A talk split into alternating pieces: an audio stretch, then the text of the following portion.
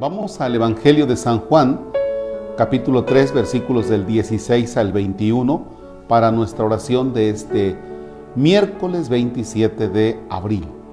En el nombre del Padre y del Hijo y del Espíritu Santo. Así amó Dios al mundo. Le dio al Hijo único para quien cree en Él no se pierda, sino que tenga vida eterna. Dios no envió al Hijo al mundo para condenar al mundo, sino para que se salve el mundo gracias a Él. Para quien cree en Él, no hay juicio. En cambio, el que no cree ya se ha condenado por el hecho de no creer en el nombre del Hijo único de Dios. Esto requiere un juicio. La luz vino al mundo y los hombres prefirieron las tinieblas a la luz porque sus obras eran malas pues el que obra el mal odia la luz y no va a la luz, no sea que sus obras malas sean descubiertas y condenadas. Pero el que hace la verdad va a la luz para que se vea que sus obras han sido hechas en Dios. Palabra de Dios. Fíjense lo que nos dice el texto. Dios no envió a su Hijo al mundo para condenarlo sino para que sea salvado por Él. Muchas veces nosotros tenemos en la cabeza muy metido un Dios castigador. Y nos preguntamos, por ejemplo, cuando una persona está en el momento de la muerte, ¿por qué no puede morir? ¿No será que le debe algo a Dios? O incluso le hablamos a un sacerdote, Padre, venga por favor porque tal persona no puede morir. Se me hace que algo está pagando y hasta que no lo diga no se va a morir. Y entonces no pensamos en la misericordia de Dios, en Dios que nos envía a su Hijo al mundo, pero por amor. Dios no viene al mundo, Jesús no viene al mundo, verdadero Dios, verdadero hombre, como inspector del SAT, a ver en qué estás mal. O sea, no viene a eso. El mensaje es buena noticia. El mensaje es un mensaje de amor. ¿Ya?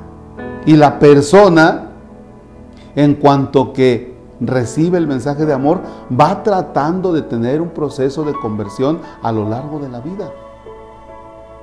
La vida de santidad y el crecimiento en la fe, como quieran llamarle, no se da de la noche a la mañana, se va dando poco a poco.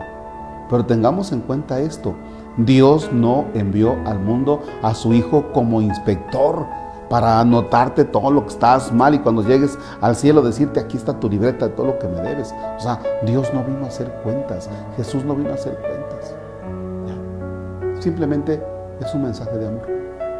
Ahora, si ese mensaje tú lo rechazas y tú dices, no quiero saber nada, ah, esa es otra bronca, esa es bronca tuya. Por eso Dios nos ha dado la capacidad de la libertad, ¿ya? O esa facultad de la libertad. Eres libre.